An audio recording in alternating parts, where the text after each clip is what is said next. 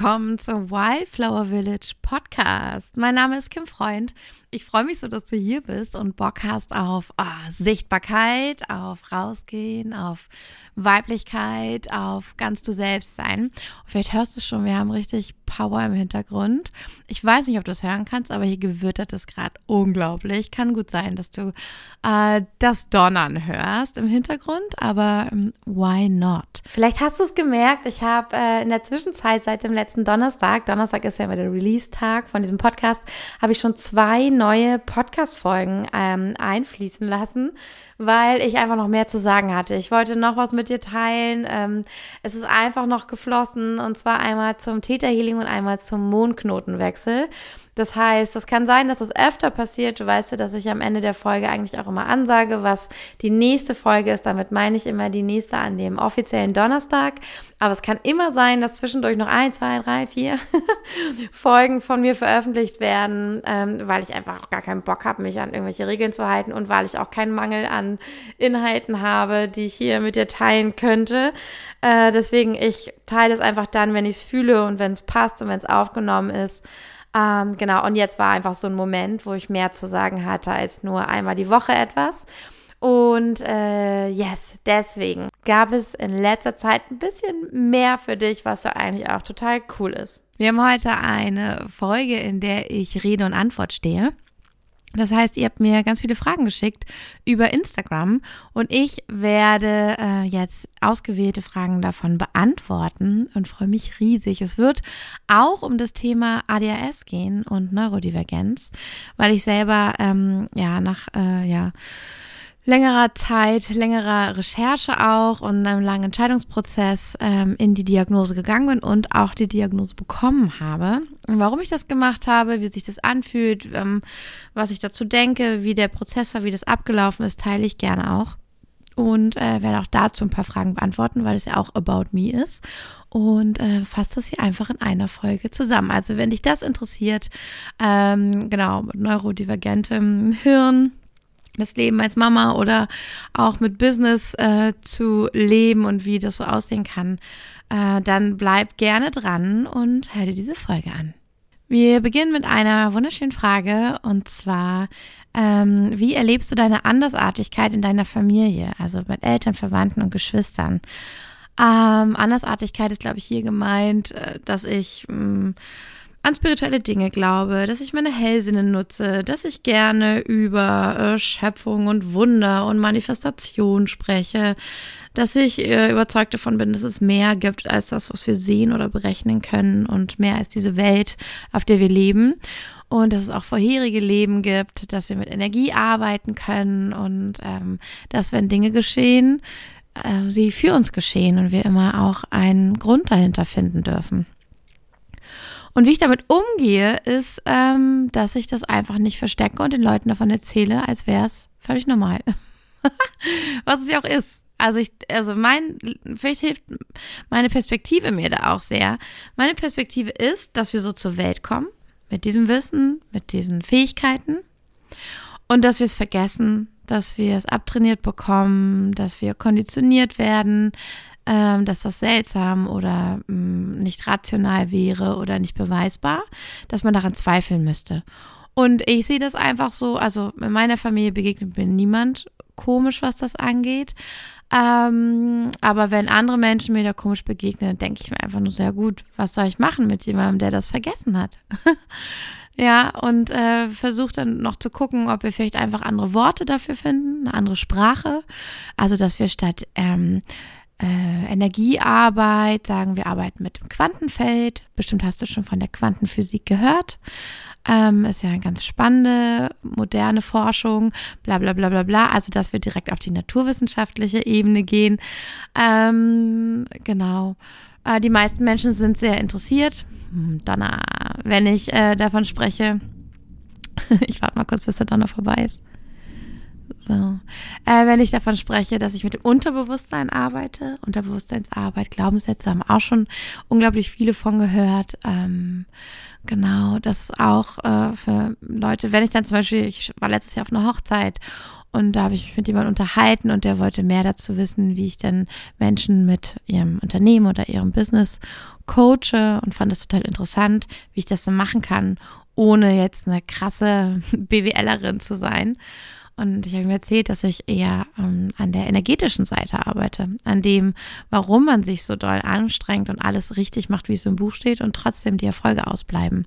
Und dass das was mit dem Unterbewusstsein hat, mit Überzeugung, mit Konditionierung und Erfahrung, die man als Kind gemacht hat, die man wiederholt, nicht erfolgreich zu sein, Dinge nicht zu schaffen oder Dinge, die einem erzählt wurden, dass man etwas nicht schafft und das dann auch irgendwie so in sein Leben übersetzt und das mit sich schleppt, ähm, obwohl es schon gar nicht mehr nötig ist.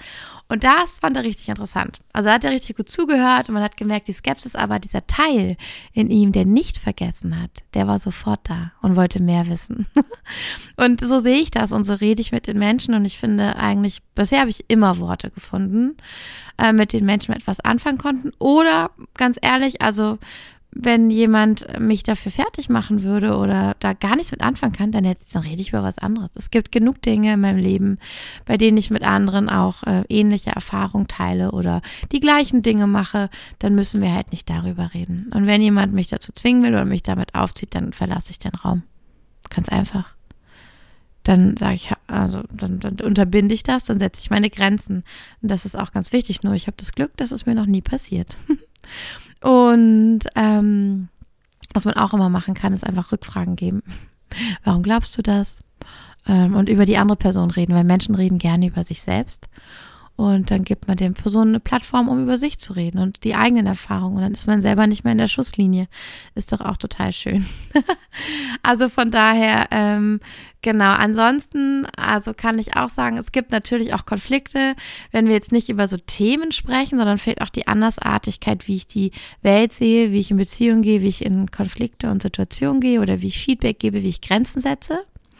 Und das kenne ich auch, dass ähm, es auch Menschen gibt, die meine Grenzen nicht verstehen können oder die persönlich nehmen oder ähm, die selber einfach nicht an dem Punkt sind, dass sie auf die Art und Weise kommunizieren, wie ich das tue.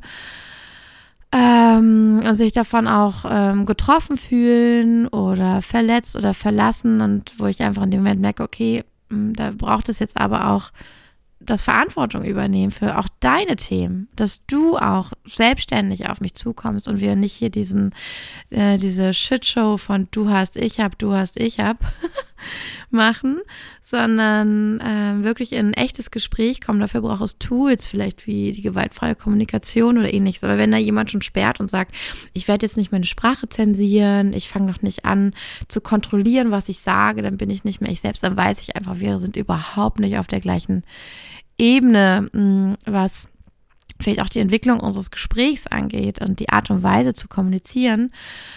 Und ähm, dann kann das auch heißen, dass es halt einfach nicht klappt. Und äh, da bin ich selber in einem Prozess drinne, dass ja, wo mein Herz sich sehr gebrochen anfühlt oder nicht gebrochen, aber ja, wo ich immer wieder diese Verletzung, die Traurigkeit und die Trauer um die Beziehung spüre, wo ich aber auch selber einfach denke, okay, riesen Lernaufgabe, dann kann ich auch schauen, was für Erwartungen habe ich, was glaube ich, glaube ich, oh, wenn ich diese Beziehung nicht mehr haben kann, dann bin ich ein schlechter Mensch, das sollte man doch, ist doch Familie und, und, und.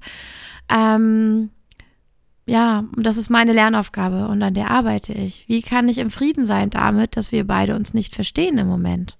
Und wie kann ich wissen, dass das alles für mich und für unsere Beziehung passiert? Und wenn ich das sehe, was könnte ich dann vielleicht tun? Und so gehe ich damit um. Also, dass es einfach auch eine Lernaufgabe für mich ist, wenn es da Konflikte gibt. Und meistens, wenn ich meine Lernaufgabe gelernt habe und wirklich daran arbeite, ist die Beziehung plötzlich wieder voll easy möglich können wir plötzlich wieder miteinander reden. Das habe ich schon in anderen wirklich krassen Konfliktsituationen gemerkt. Wenn ich an meinem Anteil mit mir arbeite, also bei mir bleibe und gar nicht gucke, was der andere falsch gemacht hat, sondern wo habe ich denn trotzdem hier noch ein Thema und krieg was nicht gut hin. Wenn ich das bearbeite, dann plötzlich löst sich auch der Konflikt auf und das kann ich hier nur sehr empfehlen. Genau. Ähm, dann noch eine äh, andere Frage. Ich schaue mal gerade, was hier noch so an Fragen reinkamen. Oh, wie vereinbare ich Mama und Business? Oh, gar nicht. Für mich ist das ähm, nicht gut vereinbar im Sinne von, dass das super passt. Ich finde, es passt nicht super. Ich glaube, es wird immer leichter, je ähm, eigenständiger die Kinder werden, also je eigenständigere Leben die haben. Wenn die dann verabredet sind den ganzen Nachmittag, natürlich kann ich dann was machen. Aber solange Kinder bei mir sind und von mir abhängig, ähm, ist das schwer, weil dann bin ich 24 Stunden in Charge, außer ich habe noch jemand anderen, der das macht. Was ich tue, ist, ähm, ich kann nur sagen, dass ich auch in einer sehr privilegierten Position inzwischen bin, weil ich mir was aufgebaut habe, eine Community, die weiß, wie ich arbeite, die das wertschätzt, die, wenn ich sage, ich biete was an, auch ähm, Lust haben zu buchen. Also die kennen mich schon. Das heißt, ich kann jetzt auch sagen, und so gehe ich nämlich mit Business und Mama sein um. Ich bin hauptsächlich Mama und ich möchte auch ähm, ich möchte in meiner Community zu Hause, in meiner Gemeinschaft, in meinem Freundeskreis, in meiner Familie aktiv sein. Ich liebe das. Ich bin eine Viererlinie im, im Human Design. Äh, es ist, mein ganzes Herzblut geht auf, wenn ich ähm, hier was geben und gestalten kann. Aber natürlich auch mit den Menschen, mit denen ich eine Community geschaffen habe auf meine Arbeit. Und so gucke ich halt und schaue, okay, erstmal muss ich fit sein und genährt sein und äh, mein Zuhause muss funktionieren und laufen und ich gebe gerne an Darius ab als Hauptverdiener. Und äh, das heißt, ich bin aber auch sehr viel für zu Hause und für äh, Kinderbetreuung zuständig. Und wenn dann aber Zeit übrig ist, wenn dann irgendwie, ähm, ja, während die Kita-Zeit ist oder ähm, wenn abends mal Zeit ist und ich noch fit bin und Bock habe oder wie jetzt hier im Urlaub, dass irgendwie hier drei Erwachsene sind und drei Kinder, dann sage ich, hey Leute, darf ich mal für ein, zwei Stunden ähm, rausgehen oder rausgehen ne, aus dem Setting und ich würde so gerne ein bisschen was aufnehmen dann mache ich das. Und meine Arbeit ist dann relativ simpel, so dass ich, äh, ich, ich teile mein Wissen über Podcast und Instagram. Das sind, also kann man sagen, geduldige Medien, weil ich das ja posten kann, wenn ich möchte, auch wenn man den Algorithmus rausnimmt bei Instagram. Aber es sind geduldige Medien und ich kann gestalten und kreativ werden, wenn ich möchte. Ich muss nicht auf einem Arbeitsplatz um die und die Uhrzeit sein. Also, dass ich da auch dafür gesorgt habe, Freiraum zu haben, das war immer mein Wunsch und dafür habe ich mich immer eingesetzt, dass ich nicht in einem ähm, Angestelltenjob sein muss, weil ich wusste, dass das gar nichts für mich wäre, Ideen von anderen auszuführen. Das macht mich wahnsinnig. Da, ja, ich bin, ich bin, glaube ich, ja, was ich noch lerne, was eine Lernaufgabe von mir ist, ist äh, in Gruppenarbeit mich wohlzufühlen. Ich kann das, aber ähm, es fällt mir schwer und es ist unangenehm. Es kostet mich unglaublich viel Kraft. Und für mich ist auch angestellt seine Gruppenarbeit. Ähm, und deswegen habe ich mir das so aufgebaut. Also äh, ich mache es dann, wenn es passt und ich habe meine Prioritäten gesetzt. Aber ich glaube, ich habe auch das Gefühl, energetisch hat das geholfen, dass meine die Sachen, die ich dann mache, auch wenn es viel weniger ist als vorher, äh, dass die viel erfolgreicher sind. weil sie auch viel aufgeladener sind, weil ich mich da aktiv für entscheide und nicht, weil ich jetzt noch was machen muss, weil ich den ganzen Tag arbeiten soll. Und äh, ja, so gehe ich das an. Und Mama sein und arbeiten geht, glaube ich. Es kommt immer darauf an, wie die Konstellation ist, wie die Beziehung ist, wie das ganze Leben so spielt. Und an erster Linie kommt ein gutes Leben und dann ähm, ja auch das Arbeiten. Und ich bin davon überzeugt, auch wenn es in den Zwischenphasen hart ist, wenn man sich das erstmal aufbaut, aber dass wenn wir das so leben, dass dann auch das Business richtig gut fließen kann. Und das ist energetische Arbeit. Und dass wenn wir uns zu Tode arbeiten, dass es auch ja einfach ein energetisches Match ist, dass es auch nicht gut läuft, weil ähm, ja, weil das keine fokussierte, kanalisierte Energie ist an einem bestimmten Punkt voller Passion und Freude, sondern einfach nur aus Prinzip. Und ja, ich glaube, Mama und Arbeiten zusammen, Mama sein ist doch auch schon Arbeit. Ich arbeite die ganze Zeit, wenn ich Mama bin, auch wenn mir das Freude macht, aber eine Menge davon ist harte Arbeit, äh, harte Arbeit an mir. Auch, äh, auch wenn nicht immer alles harte Arbeit sein muss, aber oft ist es das einfach, finde ich. Da will ich ganz ehrlich sein. Oft ist es auch hart, wenn ich eigentlich richtig müde bin und mein Körper sagt, leg dich hin und ich kann es nicht. Ich muss noch sechs weitere Stunden wach bleiben. Oft ist es auch hart, ähm, wenn ich einfach keine Idee habe, was ich kochen soll und oder machen soll und äh, dann mache ich irgendwas und ich Ich schlage mich innerlich selbst mit meinen Gedanken, sag, was hast du schon wieder für einen Scheiß gekocht? Du wolltest doch eine bessere Mama sein, du wolltest das doch besser hinkriegen. Auch das ist hart und ähm, ist harte Arbeit. Also das finde ich schon. Und ähm, ja, das fällt mir jetzt gerade spontan zu Mama und Arbeit ein, aber es ist auch absolut möglich und ich liebe das, was ich arbeite und ich vertraue darauf, dass es so florieren und wachsen wird, mm, dass wir ein wunderschönes Leben davon ähm, haben können und dass das, ähm, dass das Zeit haben darf. Und ich habe ja gelernt, äh, das, was ich mir schon aufgebaut habe, mit all meinem Fleiß, das ist was Nachhaltiges, das bleibt, auch wenn ich fast ein halbes Jahr mit Burnout zu Hause sitze und nicht wirklich was machen kann. Also trotzdem bleiben die Menschen und haben Lust, mit mir zusammen zu arbeiten, von mir zu erfahren und dabei zu sein. Und ähm, ja, hat sich sofort zum Beispiel die Telegram-Gruppe, die ich habe, das Wildflower Village, so heißt das, ähm, gefüllt mit, oh Gott, so vielen Leuten. Ich glaube, am ersten Tag waren schon über 60 Menschen. Und äh, ja, das ist einfach da bin ich unglaublich dankbar für und das ist wunder wunderschön. Das, ähm, ist einfach so so ein fester Kreis an Frauen da ist, die sagen, ja, und wir gehen diesen Weg gemeinsam und mit dir, Kim. Wir kennen dich und deine Arbeit, deine Intention, deine Liebe dafür. Wir wissen, dass das ehrlich, authentisch und wahrhaftig ist und dass du uns was Gutes wünscht und ähm, wir verschwinden nicht einfach. Und das bedeutet mir die Welt, weil auch ich meine Sister Wound habe, meine Sister, meine Schwesternwunde mm, von Frauen verlassen oder mich verraten zu fühlen und äh, hintergangen zu fühlen und nicht nicht geliebt zu fühlen. Und ähm, das heilt bei mir natürlich auch unglaublich viel und finde ich äh, ganz wertvoll. Yes, also wie vereinbare ich das? Mit Geduld und Spucke, mit Erfahrung, mit Ausprobieren und gucken, was für mich funktioniert und wissen, dass es nicht für jeden funktioniert, aber davon erzählen und dazu ermutigen, dass du es auch ausprobierst und schaust, wie es für dich funktionieren kann, dass du lernst und wieder aufstehst, dass du nicht gleich das Handtuch wirfst, aber dich auch nicht überforderst und weißt, dass das ein krasses Ding ist, einen mm, Brotjob zu haben und den Mama-Job zu haben. Wow einfach wow. Dann kam noch die Frage, wie distanzierst du dich von den gesellschaftlichen Strukturen und Zwängen? Um, oh, das ist auch eine lange Story bei mir. Ich war ja auch viel reisen und habe auch nach einem Ort gesucht, wo man, wo man davor fliehen kann, vor dem System, vor der Matrix.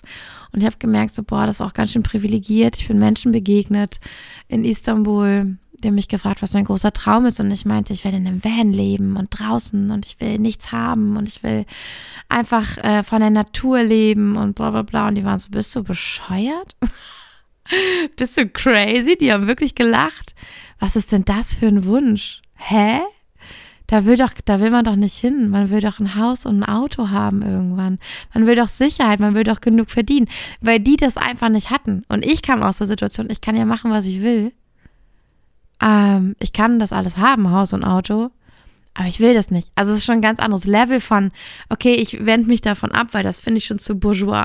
Das ist mir schon zu scheiße oder zu nicht gut genug und ich will noch was Besseres und gehe zurück zu den Wurzeln, da wo andere gezwungen sind zu sein und ums Überleben kämpfen. Und mir hat das Spaß gemacht, so nah am Überleben zu sein, äh, weil ich mich bewusst dafür entschieden habe, nicht weil ich drin gelandet bin. Und obwohl auch ich natürlich Themen mit Geld hatte oder auch nicht viel Geld zur Verfügung hatte als Kind, aber immer noch super privilegiert.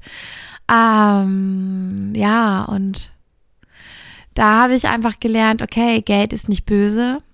Ähm, unser ganzes System, wie es sich aufgebaut hat, ist nicht böse. Es gibt keine Mächte, die Pläne schmieden, also in meinen Augen nicht, um alles kaputt zu machen. Ich glaube, die Dinge passieren einfach aus Unachtsamkeit. Ich glaube, so viel Intention steckt da gar nicht hinter. Ich glaube nicht, dass irgendwie alle Multimillionäre da sitzen, sich treffen und besprechen, wie sie jetzt die nächste Seuche unter die Leute bringen. Ich glaube einfach, um dann, um dann Geld mit den Medikamenten zu verdienen. Ich glaube, das passiert einfach. Ich glaube, die Dinge passieren und dann ist jemand smart genug und macht daraus Profit, weil er unachtsam ist. Aber ich glaube, so viel Intention, dass da wirklich was Böses hintersteckt, sehe ich einfach nicht. Ich bin davon überzeugt, dass es energetisch auch nicht das Gute und das Böse gibt. Ist für mich irgendwie gar nicht so spürbar. Ich habe das Gefühl, es gibt eine neutrale Energie. Eine neutrale Energie, die gar nicht in gut und schlecht oder böse und ähm, oder positiv und negativ unterteilt, sondern all das macht irgendwie Sinn, all das ist Ursache und Wirkung, all das passiert, entsteht aus dem einen, aus dem anderen, aber nichts davon ist wirklich böse. Das ist mein Gefühl, wie ich bisher die energetische Welt wahrgenommen habe. Ähm, ich weiß, dass es Ebenen gibt, wie zum Beispiel im Täterhealing lernen wir von den verschiedenen Ebenen und auf der fünften Ebene ist das große Drama von Gut und Böse. Da steckt das. Das ist auch die Ebene, wo die Bibel geschrieben ist, ähm, wo äh, das Konzept von Gott, dem monotheistischen Gott und der Dreifaltigkeit herkommt, ähm, wo, wo dieser Streit von Gut und Böse einfach sehr laut ist. Das ist aber nicht die höchste Wahrheit und die höchste Wahrheit ist neutral. Die ist einfach. Und ja, aber wenn du noch was anderes weißt über energetisches Wissen von den bösen Mächten, genau, aber das ist meine Sicht auf die Dinge. Und deswegen glaube ich auch, sowas wie ein System und Strukturen sind nicht böse, sondern sind immer eine Lernaufgabe. Was kann ich aus diesem System lernen? Ähm, ich kann lernen, dass mir auffällt, dass es Menschen gibt, die privilegierter sind und andere weniger. Und auch ich habe Nachteile. Äh, mein Mann hat wahrscheinlich noch mehr Vorteile als ich in dieser Welt. Ich habe ein bisschen mehr Nachteile, aber es gibt Menschen, die haben weitaus mehr Nachteile, weil die noch eine andere Hautfarbe haben, weil die noch eine andere Herkunft, Sprache, Aussehen haben, ähm, vielleicht auch körperliche Fähigkeiten oder eben Nichtfähigkeiten oder Körperteile, die fehlen. Ähm, das habe ich daraus gelernt, aus dieser Idee von, oh Gott, ich muss aus der Matrix raus und zu merken, wow, es gibt einfach, es gibt gar nicht die eine Wahrheit. Für manche wäre meine Matrix richtig geil. Die werden da, würden alles dafür geben, da drin zu landen. Und dass wir ein ganz schönes Maß an Sicherheit haben, auch als wir versucht haben zu gucken, ob wir in einem anderen Land leben wollen, war ich irgendwann so, Leute, ey, ich, ich, ich wusste gar nicht, was für ein Luxus Deutschland bietet mit an Auswahl, an Lebensmitteln, an Qualität von Lebensmitteln, ähm, ohne dass ich die jetzt selber anbauen muss, ähm, an Auswahl, an Medikamenten, an Versorgung, wie leicht es ist, hier medizinische Versorgung zu bekommen und, und, und, und, und. Und ähm, ja, hat mich demütig gemacht. Also ich bin da wirklich demütig geworden und ich würde das heute nicht mehr so leicht in den Mund nehmen, dass ich raus will aus der Matrix oder aus dem System. Ich bin überzeugt, es gibt einen Grund, dass ich hier bin, in diesem Setting, in diesem Körper, in dieser Situation. Es gibt etwas, was ich daraus lernen will, was kann ich lernen. Und wenn es nur ist, dass es leicht ist, auf dem Berg ohne Menschen erleuchtet zu sein, aber eben nicht mitten in der Stadt. Und dass das meine Lernaufgabe ist, mitten in der Stadt erleuchtet zu sein um mein Leben gut hinzukriegen. Und ich habe die Einserlinie in meiner Abundance, in wie Überfluss entsteht, wie Moneyflow entsteht, wie ähm, Dinge zu mir kommen, wie Wunder bei mir entstehen und wie ich ein glückliches, zufriedenes und in Fülle Le Leben habe. Und die Einserlinie im Human Design steht für Simplicity, Einfachheit, das simple Leben. Kein Wunder, dass ich mich danach gesehnt habe, nach einem Camper und in der Natur und am Überleben zu sein, mir selber einen Garten anzubauen. Sowas macht mich glücklich, das lädt mich auf. Es hat mich gesund gemacht, meinen Gemüsegarten anzubauen. Nichts hat mich gesund gemacht und das hat mich gesund gemacht. Im Februar, März, April meinen Gemüsegarten zu bauen. Plötzlich, das war das erste Mal, als ich wieder fit war. Ähm, die erste Erfolge im Podcast erzähle ich davon. Und ähm, ja, bei mir ist es die Simplicity, für dich ist es vielleicht noch was ganz anderes. Und ich glaube, was wir eigentlich suchen, wenn wir aus der Matrix, aus dem System raus wollen, ist, wo ist denn das Gefühl von Freiheit, von Überfluss, von Verbundensein, von dieser Fülle vom Leben, Lebendigkeit? Und ich würde eher den Tipp geben, zu schauen, also zum Beispiel auch in so einem System wie dem Human Design, was steht da über dich individuell drin, weil wir sind da nicht alle gleich gestrickt. Wir kommen nicht aus der gleichen Situation. Nicht für jeden ist die Matrix die gleiche Matrix wie für den anderen. Und ähm, ja, ich glaube, man muss sich nicht von der Matrix distanzieren. Du musst deinen Weg finden. Innerhalb der Matrix schaffst du das. Wenn du rausgehst und ihn findest, hm, gut, auch schon mal cool, aber kannst du es auch in der Matrix. Weil nur dann bewegst du was, nur dann inspirierst du und dann kannst du das, was du so scheiße findest, auch verändern. Weil wie schade wäre es, wenn du von dem Planeten gehst, etwas mega scheiße fandest und nichts getan hast. Ist mein Gefühl für mich. Ich möchte das nicht. Und äh, ja, das ist meine philosophische Sicht der Dinge. Danke für diese Frage. Was ich aber auch mache, ist, ich treffe meine eigenen Entscheidungen. Wenn ich merke, ich will nicht, dass mein Kind hier in das Schulsystem geht, dann suche ich nicht die Waldorfschule oder die freie Schule, weil das ist immer noch ein System. maybe freie Schule, wenn es zu dem Kind passt. Aber ich mag das Konzept nicht von, eine Familie muss jedes Mal um sieben aufstehen. Je, 13 Jahre. Das macht mich wahnsinnig. Ich will das auch nicht. Und ich will auch nicht meine Laune dann auf mein Kind übertragen. Und dann mache ich alles dafür und ziehe in ein Land, wo ich von zu Hause unterrichten darf. Und äh, wenn das Australien ist, wenn ich dafür weit wegziehen muss, das ist meine kleine Familie, es ist mein Leben, es beeinflusst mich, meine Gesundheit ist gesund, diese Gesundheit meines Partners, meiner, meines Kindes, meiner Kinder. Und dann muss ich Entscheidungen treffen. Und auch wenn das Arbeit bedeutet, viel informieren, vieles hinter mir lassen, ähm, dann treffe ich diese Entscheidungen. Das ist für mich auch wichtig. Zu gucken, bin ich mutig genug, meine eigenen, ganz eigenen Entscheidungen zu treffen und dann herauszufinden, wie das mit diesen gesellschaftlichen Strukturen funktioniert. Ja, an welchem Ort ich das vielleicht verwirklichen kann, was muss ich dafür tun, welche Verantwortung muss ich dafür tragen, welche Verträge unterzeichnen. Ähm, und dann muss ich das auf meine Schultern nehmen, weil sonst will ich es nicht genug. sonst ist das nicht wirklich mein Wunsch, dahin zu kommen und die Verantwortung zu übernehmen und das auch zu machen, auch wenn es vielleicht keinen Spaß macht, Buchhaltung zu machen, auch wenn es mir keine Freude macht, von meiner Ursprungsfamilie wegzuziehen. Ich mache das dann, weil es ist mir wichtig, 13 Jahre lang morgens aufstehen zu können, wenn ich das möchte. Weil ich weiß, was für einen Effekt das hat, da immer gezwungen zu sein. Yes. Wow, philosophisches Thema, geht voll tief. yes. Und dann war ja noch die Frage nach der Neurodivergenz, nach dem ADHS. Und ja, ich habe eine Diagnose bekommen und ich habe da jetzt mm, ein bisschen, ich glaube, ja, fast ein Jahr drauf gewartet, quasi, dass ich die bekommen kann und äh, dass ich durch die ganzen Tests durchgehe oder komme. ähm, als allererstes, ich finde es irgendwie schöner und passender, es nicht ADHS zu benennen, weil das schon so einen krassen Stempel hat, äh, von so einem unangenehmen, nervigen kleinen Kind, das äh, sich nicht benehmen kann und immer so daneben ist.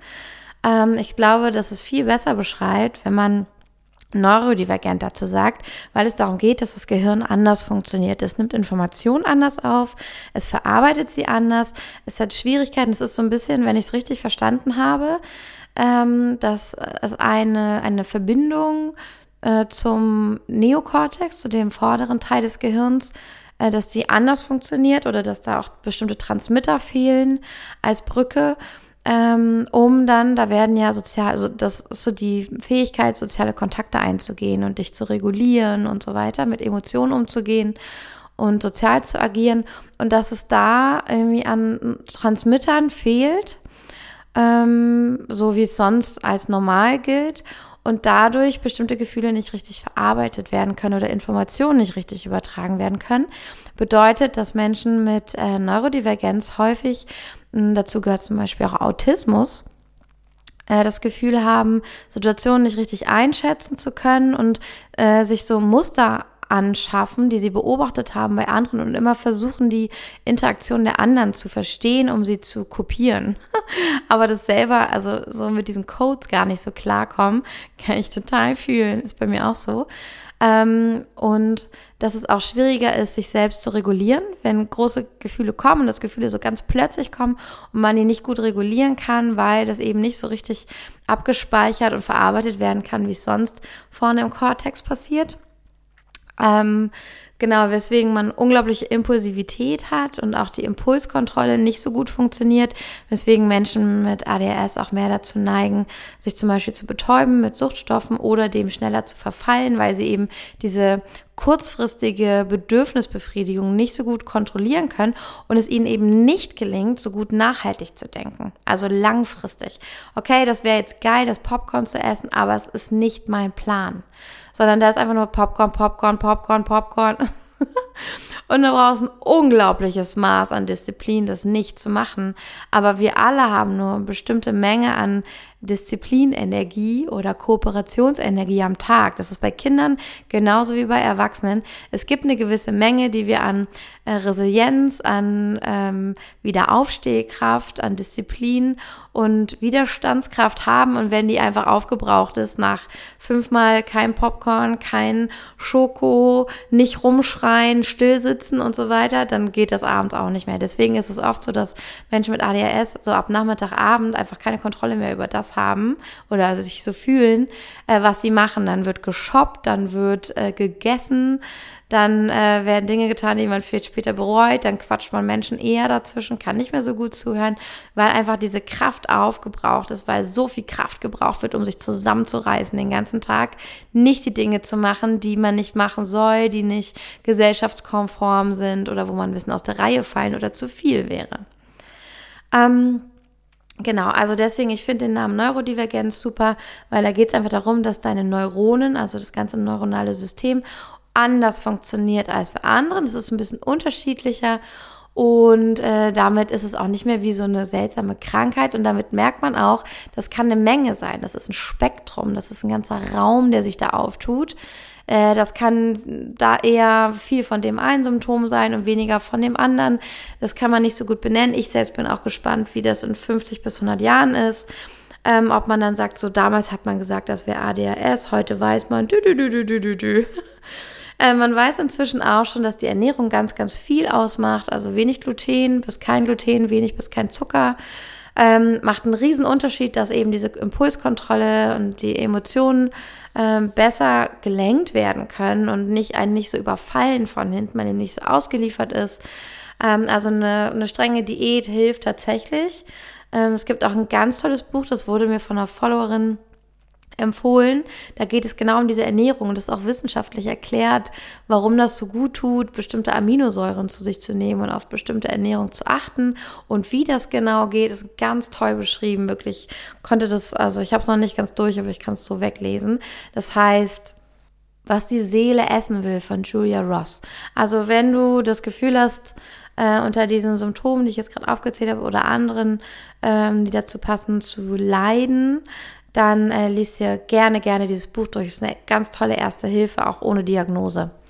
Ähm, und auch ein toller Weg, um vielleicht auch ohne Medikamente oder ähm, kaum mit Medikamenten auszukommen und trotzdem sich entspannt und ruhig zu fühlen.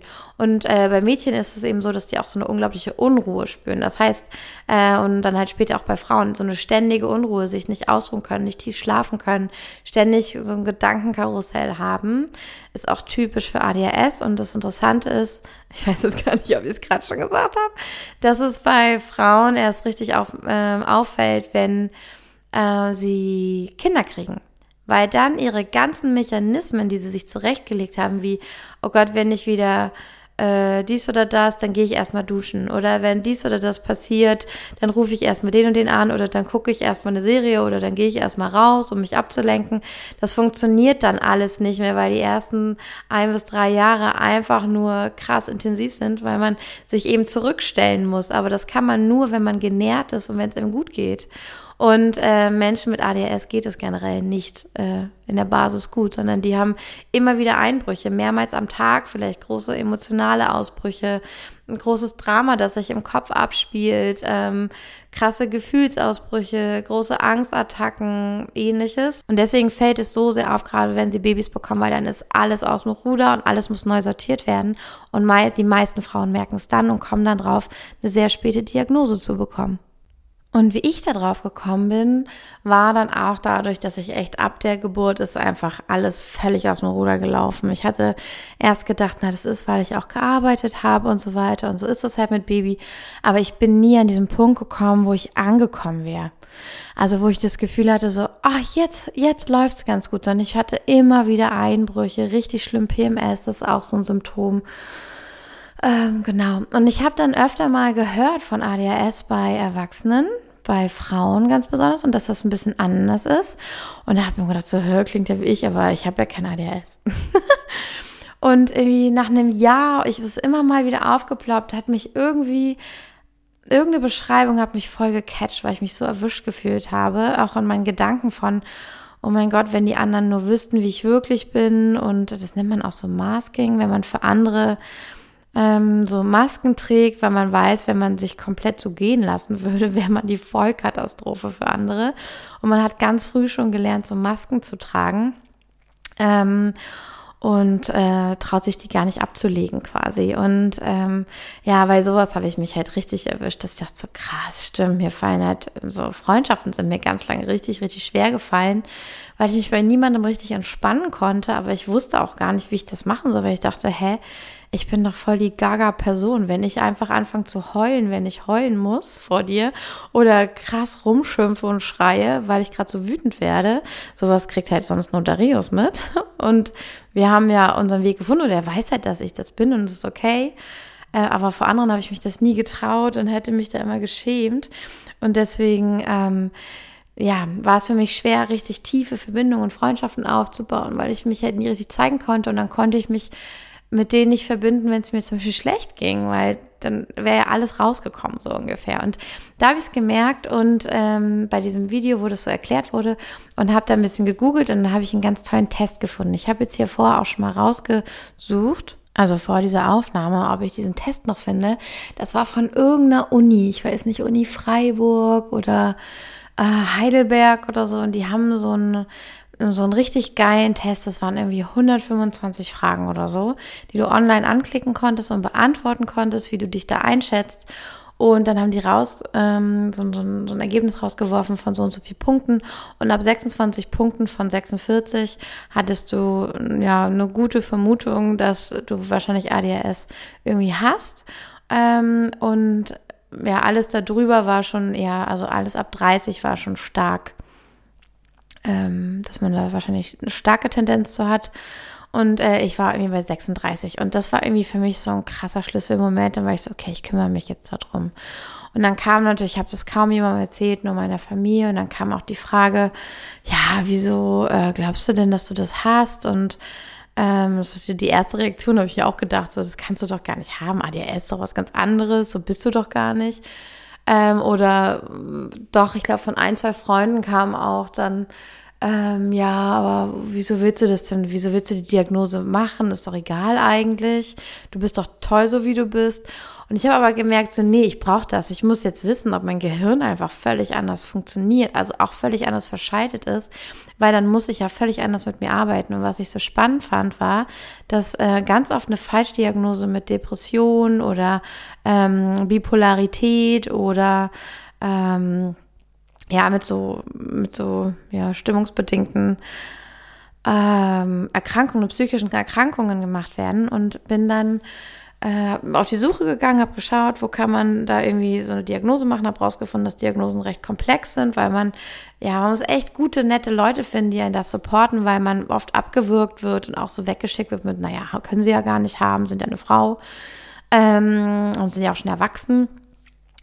Und ja, also was ich dir empfehlen kann, geh zu jemandem, den du wirklich vertraust, der gut zuhören kann, der kein Vorurteil hat, ähm, und wenn jemand dich wegschickt und du hast aber das Gefühl, dass das sein könnte, dann geh nochmal zu jemandem. Also geh auf jeden Fall dahin, bis dahin und setz dich durch und besuch ganz viele Ärzte und Psychiater, bis du dahin kommst, dass du eine Diagnose machen darfst. Und wenn da wirklich Nein bei rauskommt, all fine. Aber geh zu einem offiziellen Zentrum, wo das getestet wird und lass dich nicht einfach von irgendeinem Psychiater darauf testen. Die haben nämlich meistens gar keine Ahnung. Also nur von denen, die wirklich schreiben, sie sind Spezialisten für ADHS bei Erwachsenen. Lass dich nur von denen untersuchen, von niemandem sonst oder beurteilen. Ähm, aber du brauchst eine Überweisung vom Arzt dahin. Und das heißt, du musst irgendwie einen Arzt und Psychiater finden, der sich mit dir verbündet und sagt, okay, ich helfe dir, da irgendwie hinzukommen. Ähm, ich habe so gemacht und ähm, ich weiß, Beispiel in Berlin, da sind Wartezeiten von zwei oder drei Jahren. Ich habe in Hamburg mich gemeldet und da äh, war ein neuropsychiatrisches Zentrum. Das ist in der Stresemannstraße 23. Das kann ich sehr empfehlen. Ich habe da hingeschrieben, eine E-Mail, weil die schon gar keine Anrufe mehr annehmen. Habe geschrieben, dass ich gerne auf die Warteliste würde und dann bin ich da drauf gelandet und es hat ähm, dreiviertel Jahr gedauert. Da haben die sich bei mir zurückgemeldet. In der Zeit hatte ich mich schon hier in Lüneburg einmal äh, bei so einer, also hier gibt es so eine Sprechstunde für sowas ähm, habe ich mich da vorgestellt und die haben mich so auseinandergepflückt. Das war so erniedrigend. Es war richtig unangenehm und der Arzt meinte am Ende nur, ja, naja, äh, dann, ich würde sagen, also ADHS, weiß ich jetzt gar nicht, ob sie sowas haben. Ich glaube viel eher, dass sie schwer depressiv sind und sie sollten sich in eine Tagesklinik einweisen lassen. Und ich war so random nach einem kurzen Gespräch, was nur so, es durfte auch nur eine Viertelstunde dauern, länger nicht. Äh, und ich so, okay, aber ich wollte doch nur hierher, um ein Gespräch mit jemandem über ADHS zu bekommen. Ich wollte nicht, dass mich jemand analysiert. Ich wollte einfach mit jemandem drüber sprechen, dass ich glaube, dass es ADHS sein könnte und wie man in so einen Test reinkommt dafür. Und äh, der wollte mir das so fast verwehren. Und äh, dann meinte ich so, naja, Tagesklinik, wie soll ich denn das machen? Ich habe einen Sohn, der ist drei. Ich bin die Hauptverdienerin ich wüsste nicht, wie ich das schaffen soll, bis 16 Uhr, von 8 bis 16 Uhr irgendwie in so einer Tagesklinik zu sein. Und er meinte dann, das müssen Sie ja wissen, ob Sie gesund werden wollen. Und dachte so, wie herzlos. Völlig dran vorbei. Und dann habe ich da aber noch einen Termin bei einer Psychiaterin bekommen, die so ein ähm, Einordnungs, sie sollte so drei Termine mit mir machen, wo sie mich einordnet, ob ich das wirklich brauche mit der ADHS-Diagnose. Und die hätte mir dann was organisiert. Aber äh, das klang auch schon ganz, oh, die, die war ganz nett, aber sie meinte, die, die diese Tests macht, die ist auch sehr ähm, vorsichtig damit und glaubte auch nicht so dran, dass äh, so viele Leute das haben, wie sich gerade melden und und und. Und ich habe mich einfach so richtig, dachte so, wieso kann ich nicht diesen fucking Test einfach machen? Wieso darf ich nicht einfach diesen Test machen? Dann wissen wir es doch. Naja, und ähm, zum Glück kurz vor diesem Termin, wo ich schon Bauchschmerzen hatte, ob ich dann wieder so einen Scheiß erlebe, hat mich das ähm, Zentrum aus Hamburg angerufen und haben gesagt, äh, dass sie einen Termin für mich haben. Und dann war ich richtig geflasht, weil mich hat das andere sechs Monate gekostet. Sechs Monate musste ich da irgendwie immer hin und mich rechtfertigen und habe dann irgendwann mal einen Termin bekommen. Und die haben dann angerufen und meinten, ja, können Sie denn übernächste Woche? also ich hatte da innerhalb von vier Wochen einen, oder von drei Wochen einen Termin und äh, bin dann da hingefahren nach Hamburg und es war so ein Vorgespräch. Da hat er so ein paar Fragen gestellt. Ähm, ja, zu mir, wie ich mich wahrnehme, wie es mit meinen Freundschaften aussieht, mit meinem Privatleben, mit meinem Konsum, äh, also ob ich Substanzen oder irgendwas anderes konsumiere. Essstörung gehört übrigens auch dazu und auch äh, Drogenkonsum kann, wenn man das einfach gar nicht lassen kann oder da so reinrutscht, dann kann es auch, also es wäre auch ein weiteres Symptom, dass es auch ADHS sein kann. Ähm, wegen eben dieser Impulskontrolle und diesem endlich mal dieses Gedankenkarussell betäuben und sich so falsch fühlen, so einen geringen Selbstwert haben und sich ähm, irgendwie immer nicht erwünscht fühlen, zu viel fühlen. Ähm, genau, und lauter solche Fragen hat er mir gestellt und meinte dann so, ja, also findet er schon sehr eindeutig und er würde mich einfach einen Test lassen. Ich habe die Tests dann selbst bezahlen müssen, weil das die Krankenkasse nicht übernimmt. Es waren 160 Euro dort, glaube ich. Ähm, und dann bin ich nochmal zu Termin gekommen und die haben mir die zusammengelegt, weil ich aus Lüneburg nach Hamburg extra gefahren bin. War das ein Termin statt zwei Termine. Da habe ich dann dafür ein EKG machen müssen also man muss ein paar Tests machen, körperliche Tests, wie fit du bist und wie gesund und wie so dein ganzer Blutkreislauf ist. Weil wenn du die Medikamente nachher nimmst, dann ähm, müssen sie wissen, dass du gesund bist und das verträgst, weil die ganz schön viel auslösen können im Körper. Und dann muss man Vergleichswert haben, wie sich das entwickelt, während man die Medikamente nimmt. Das heißt, ich brauchte ein EKG, ich brauchte ein MRT und ich brauchte, ist das ein, ich weiß nicht, ob es ein CT ist, ich weiß den Begriff gar nicht. Ich habe lauter äh, Geräte an meinen Kopf bekommen, so lauter so pff, Anschlüsse, kleine Kabel auf meine Kopfhaut und da wurden die Gehirnströme gemessen, ob es Auffälligkeiten für Epilepsie gibt. Äh, beim ähm, MRT wurde geguckt, ob es Auffälligkeiten für Aneurysmen gibt äh, im Gehirn und äh, beim EKG natürlich, ob ich Herzunregelmäßigkeiten habe. Alles nicht, alles super, war ein Riesenaufwand, diese ganzen Termine zu machen für mich, weil ich bei sowas tatsächlich Schwierigkeiten habe, dann dran zu bleiben. Wenn einer sagt, nee, wir können nicht, dann bin ich schon total frustriert und bin so, mein Gott, ich werde niemals einen Termin kriegen und dann kann ich mich kaum motivieren und prokrastiniere und das ist auch so typisch äh, ADHS. Ähm, genau. Wo war ich gerade? Ah ja, ich wollte dir erzählen, wie das lief. Genau, dann habe ich diese ganzen Tests da gemacht und dann kam noch ein Test. Boah, da musste ich richtig viele Fragen beantworten. Ich habe so auch Tests gehabt, wo ich äh, irgendwelche Linien verbinden sollte oder Formen erkennen, Muster erkennen. Also was fehlt hier, was ist hier anders oder so. Ähm, und dann noch ganz, ganz, ganz viele Zettel, wo ich so einen Selbstauskunftsbogen hatte. Das, und, und Darius oder jemand, der mir nahesteht, sollte auch nochmal so einen Bogen ausfüllen, wie er mich wahrnimmt. Und ich glaube, man kann nämlich auch ADHS, soweit ich weiß, auch messen, indem man halt guckt, ob diese Brücke da quasi, ob da die Reizweiterleitung anders funktioniert. Aber das ist relativ aufwendig und kostenintensiv und die machen halt erstmal nur diese Tests, wo sie, glaube ich, dann den Eindruck von einem Therapeuten, also es war eine Mitarbeiterin dort, die mir Fragen gestellt hat, die Fragen, weil es waren, glaube ich, immer die gleichen Fragen. Also Darius hatte die gleichen Fragen wie ich, hatte die gleichen Fragen, wie diese Therapeutin mir gestellt hat. Und das heißt, sie nehmen den Eindruck der Therapeutin, einer Person, die einem nahesteht und die von einem selbst, damit das nicht zu subjektiv ist und nur ich meine Sachen ankreuze. Und wenn sie sehen, das überschneidet sich, dann haben sie so einen Eindruck, wie ich wirklich drauf bin oder mein Leben lebe. Und ähm, genau, dann habe ich das beantwortet und bin nach Hause gefahren. Und dann hatte ich nochmal drei Wochen später, glaube ich, einen Termin zur Auswertung. Und dann haben sie mir gesagt, ja, ist auf jeden Fall ADS und er fand jetzt das Hyperaktive, dafür steht ja das H, nicht so super ausgeprägt. Er würde aber auf keinen Fall sagen, dass es ohne Hyperaktivität ist. Und deswegen ist es ADHS bei mir. Und er hat mir richtig so eine Mappe überreicht mit meinen Testergebnissen und allem. Und es war so krass, was in dem Moment passiert ist. In dem Moment habe ich verstanden, warum ich diese Diagnose machen wollte, aber vorher konnte ich immer nicht sagen, warum. Und er hat es mir in die Hand gegeben und auf einmal sind alle Muskeln, die sonst bei meinem Körper schon ja recht unter Spannung stehen immer und immer so uh, angespannt im Nacken und an den Schultern, ganz weich geworden. Mir ist ganz warm geworden und mir lag auf der Zunge, als würde ich so in mich nach hinten drehen in meine Vergangenheit und den Lehrern und den ganzen Erwachsenen, die irgendwas von meiner Ausbilderin, boah, das meine Ausbildung war auch die Hölle damals was das angeht, Leistungsdruck und so weiter. Ich bin da richtig, oh, ich bin da so kaputt gegangen. Ich habe hinterher ganz tolle Jobs gehabt an allen Stellen, wo ich arbeiten wollte. Ich habe ja ähm, Interior Design gelernt bei Ikea und habe dann an den tollsten Stellen gearbeitet.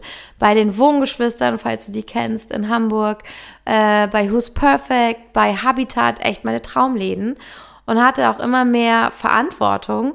Und ich habe überall ähm, Genau, bei den Wohngeschwistern nicht, aber bei, bei Who's Perfect, da wollten die, dass ich bleibe und ich war schon so zerstört von dem Leistungsdruck. Ich habe gekündigt, weil ich das Gefühl hatte, dass ich das nicht schaffe. Ich kann keinen guten Job machen, ich werde die irgendwie enttäuschen. Und die haben mich gebeten, sogar der Deutschlandchef hat mich gebeten zu bleiben.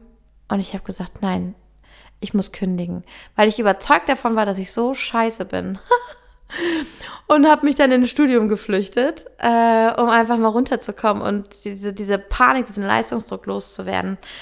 Ähm, ja, und auf jeden Fall habe ich das Gefühl gehabt, der hat mir das in die Hand gedrückt und es war mir nicht bewusst. Auf einmal kam das hoch und ich hatte das Gefühl, als würde ich mich umdrehen und den ganzen Leuten von damals sagen, und ihr hattet kein Recht, mich so fertig zu machen. Ihr hattet kein Recht, mich zu beurteilen. Ihr hattet kein Recht, mich so schlecht zu machen oder mir zu erzählen, ich sei ein Fehler oder ich würde Sachen falsch machen.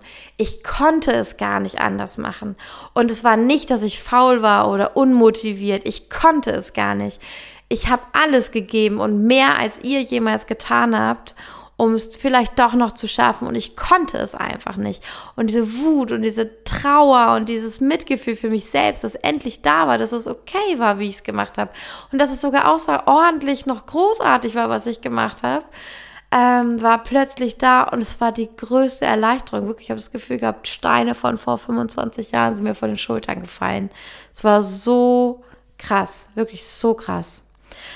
Und äh, da habe ich gemerkt, dafür habe ich es gemacht, für diese Erleichterung und das Wissen, dass sie kein Recht hatten und dass ich schon alles gegeben hatte, auch wenn das Ergebnis nicht das war, was man haben wollte. Und ähm, außerdem habe ich mir dann auch einen Termin geben lassen, den hatte ich noch nicht, um über Medikamente zu sprechen, weil ich einfach, ich weiß ja aus dem Täterhealing, wie krass es ist, wenn man bestimmte äh, Erfahrungen noch nicht gemacht hat, noch nicht weiß, wie das Leben aussieht, wenn dies oder das. Weiß ich auch von Kind haben, wie ich mir das vorgestellt habe, ein Leben mit Kind und wie es wirklich ist. Also das hätte ich mir im Leben nicht vorstellen können, wie die verschiedenen Dinge sich anfühlen oder wie plötzlich meine Sicht auf die Welt ist, weil das so ein krasses persönliches Wachstum einfach ist. So krass. Also auch wenn man nicht will, aber es ist so krass. Und ähm, da habe ich auch das Gefühl, ich glaube, das wäre richtig ein krasser Meilenstein, den ich mir so einfach nicht vorstellen kann. Zu wissen, wie das Leben ist, wenn man, ja, wenn das Gehirn komplett normal, sag ich mal, verschaltet ist wenn es einfach so flutschi funktioniert wie bei ganz vielen anderen, für die diese Gesellschaft zugeschnitten ist. Ich hätte kein Problem damit, wenn nicht diese, wenn es nicht erwartet wäre, so oder so zu funktionieren. Wie ich nicht funktioniere, gar nicht, wirklich gar nicht. Wenn es Raum gäbe für Ruhe, wenn es Orte gäbe für, oh, wenn nicht alles so laut wäre, wenn es nicht normal wäre, so, so, so viel Lautstärke und Reize zu haben, wenn Werbung verboten wäre, wenn all das, also ich, ich leide da wirklich richtig drunter. Bin so froh, dass wir auf dem Dorf wohnen und nicht nur die Natur um mich rum habe. Ähm, ja, ja. Und ach, du merkst, ich verliere auch ständig den Faden, ne? Das ist auch mein Problem. Wenn ich alleine Podcast-Folgen aufnehme und die so komplex sind oder ich emotional werde dabei, dann verliere ich mega den Faden. Das ist auch, oh. Ach so, aber ist okay, so ist das. Du bist ja hier in meinem Podcast. Du äh, magst ja anscheinend, wie ich den Podcast führe. Dann gehört das irgendwie auch dazu. Ähm, was wollte ich denn gerade sagen? Ach so, ja, und die Medikamente. Und ich würde das gerne mal wissen, wie sich das anfühlt. Ich habe eine Freundin, die hat auch eine späte Diagnose bekommen. Die hat sich für mich komplett verändert zum noch besseren im Sinne von, es ist noch leichter geworden, mit ihr zu connecten, noch leichter mit ihr geworden, ganz tolle Gespräche zu führen. Die waren vorher schon total toll. Aber es hatte immer irgendwie was Wuseliges und man sich selber musste gucken, habe ich die Kraft dafür, mich heute mit ihr zu treffen? Oder sie musste auch überlegen, ob sie überhaupt die Kraft hat, sich überhaupt zu treffen. Und sie hat gesagt, oh Gott, alles hat sich verändert. Meine Art zu essen, ist viel entspannter geworden. Ich habe einfach von alleine abgenommen, weil ich einfach gar nicht mehr so viel esse. Ich habe, es ist so viel leichter, Verabredungen auch einzuhalten. Ich mache mir nicht mehr so einen Stress. Mein Leben ist leichter geworden. Es ist leichter, in Beziehung zu gehen. Alles ist leichter geworden. Kim, mach es. Die hat mich so ermutigt, als ich ähm, überlegt hatte, mache ich diese Diagnose, hat sie mich so ermutigt. Und äh, ja, bin ich auch wirklich, wirklich dankbar für. Und wenn du jetzt überlegst, äh, könnte ich das haben oder du willst dich informieren, du willst mehr dazu wissen, ich kann dir auch nur diese paar Sachen sagen und äh, ist auch einiges nicht ganz hundertprozentig richtig, dann empfehle ich dir sehr den Instagram-Account Kirmes im Kopf. Ich hätte ja am liebsten mit ihr ein Interview hier, aber ich glaube, die ist so gut ausgebucht. Ähm, naja, aber Kirmes im Kopf, die informiert unglaublich gut und die hat ein ganz tolles Buch. Also das kann ich dir sehr ans Herz legen. Und das von der Julia Ross auch, was die Seele essen will. Und wenn du irgendwie die Möglichkeit hast, ich fand einfach den Umgang, wie die Menschen zu mir waren in diesem neuropsychiatrischen Zentrum in Hamburg, in der Stresemannstraße 23, vielleicht heißt das ein bisschen anders, deswegen sage ich die Adresse. Ähm, ich fand die richtig herzlich, ich fand die sehr achtsam, ich fand die sehr freundlich und da habe ich mich überhaupt nicht verurteilt gefühlt oder dumm angeguckt. Deswegen, und ich weiß, ich höre ganz oft, dass es so ist, äh, dass es sehr erniedrigend sein kann, sich auf diesen Weg zu machen oder sich so anfühlen kann und man viele Rückschläge hat. Wenn du die Möglichkeit hast, nach Hamburg zu kommen, lass dich da auf die Warteliste schreiben. Ich kann es dir sehr empfehlen. Um, ähm, yes. Ansonsten, das war's, glaube ich, zu dem Thema. Wenn du noch Fragen hast, stell sie mir gerne. Äh, auch bei Instagram, äh, Instagram äh, kim.freund unterstrich oder äh, per E-Mail an love at kimfreund.com, immer gerne. Ich werde dir ähm, die Buchempfehlung verlinken und den Instagram-Account Kim ist im Kopf in den Show Notes, damit du das schnell findest. Und äh, ja, ich danke für die tollen Fragen und äh, es hat riesen, riesen Spaß gemacht. Was es auch noch als Frage gab, das benenne ich jetzt mal einfach kurz hier, weil ich habe es in der Story schon ähm, ein verfügbar gemacht, aber vielleicht hast du meine Story bei Instagram gar nicht gesehen. Es kam auch ähm, die Frage, wie bin ich eigentlich zum Theta Healing gekommen oder wie war mein spiritueller Weg, wie bin ich dazu gekommen, mit Theta Healing und Human Design zu arbeiten. Dazu gibt es eine Podcast-Folge. Das ist die Folge 10 im Die Kunst zu lieben Podcast. Und ansonsten schau dir auch super, super gerne meine Highlights an bei Instagram auf meinem Account at kim.freund Da habe ich dir ganz viele Infos abgespeichert, auch zu vielen Fragen, die mir gestellt wurden. Da gibt's auch extra ein, ähm, ein Highlight, das heißt About Kim äh, und auch eins zu meiner Journey, das steht da auch. Und ja, schau dich da einfach durch, klick dich durch. Da fährst du auch ganz viel zu Theta Healing, wenn du das noch wissen möchtest. Äh, yes. Ich glaube, dann haben wir nämlich alles richtig gut zusammengefasst, was es so an Fragen gab. Ich wünsche dir jetzt eine wunderschöne Zeit. Ich danke dir für dein Ohr, für dein Interesse und äh, für den ganzen Austausch, für die Nachrichten, die ihr mir immer alle schreibt. Danke, danke, danke.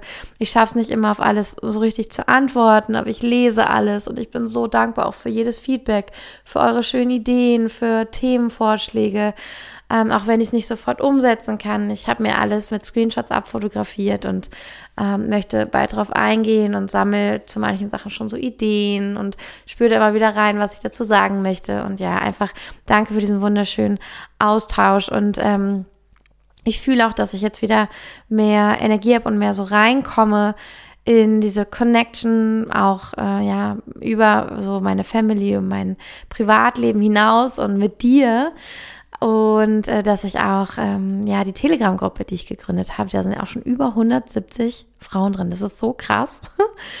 Und dabei habe ich noch gar nicht geschafft, so viel zu teilen, aber alle haben sich schon untereinander connected, haben sich schon ganz tolle Ratschläge, Tipps und Ideen gegeben, ähm, treffen sich offline. Das ist einfach so schön, das ist das Wildflower Village. Wenn du möchtest, komm gerne in die Telegram-Gruppe. Ich verlinke dir hier auch nochmal. Ähm, das ist mein, ja, mein Geschenk an dich, dass du halt einfach da deine like-minded Sisters findest und ähm, da Fragen stellen kannst und dich zeigen kannst. Du kannst gesehen werden, du kannst dich beraten. Auch wenn du zum Beispiel ein Business hast, dass du da ähm, darüber sprechen kannst, sagen kannst, Leute, ich brauche mal kurz eure Meinung, könnt ihr mir ein Feedback zu meiner Website geben oder oder oder äh, das ist dein Space dafür, dass du dich gut fühlen kannst mit deiner Sichtbarkeit, so wie du bist, ob neurodivergent oder nicht, völlig egal. I love you so much und ähm, freue mich einfach, wenn wir uns dann auch nächste Woche wieder hören. Da geht es tatsächlich um das Thema Human Design. Es haben mich so viele Leute angeschrieben, ob es nicht mal irgendwie so einen Basiskurs geben kann oder ähm, dass sie gar nicht wissen, wie sie ihr Chart lesen und so weiter. Und ich habe eine Folge aufgenommen, in der ich dich einmal in die Basics, also ganz, ganz Basics von diesem Chart einführe und was Human Design überhaupt ist und dass du das erstmal so ein bisschen, bisschen lesen kannst. Also erstmal weißt, was passiert auf diesem Chart mit diesen vielen Zahlen und Zeichen und wie man das alles benennt. Und äh, dann wird es bald auch einen kleinen schönen Basiskurs geben. Da freue ich mich auch drauf, wo ich nochmal für alle, die neu hier sind oder sich noch nicht so viel mit Human Design beschäftigt haben, ähm, eine Einführung gebe, wie man so einen Chart liest, was die wichtigsten Dinge bedeuten, was du damit für dich anfangen kannst. Yes, yes, yes, aber dazu kommen dann nochmal mehr Infos. Und ich wünsche dir jetzt eine wunderschöne Zeit. Freue mich auf dich nächste Woche. Yes, zu der Human Design Podcast Folge. Und ja, sage so much love for you, Wildflower, deine Kim.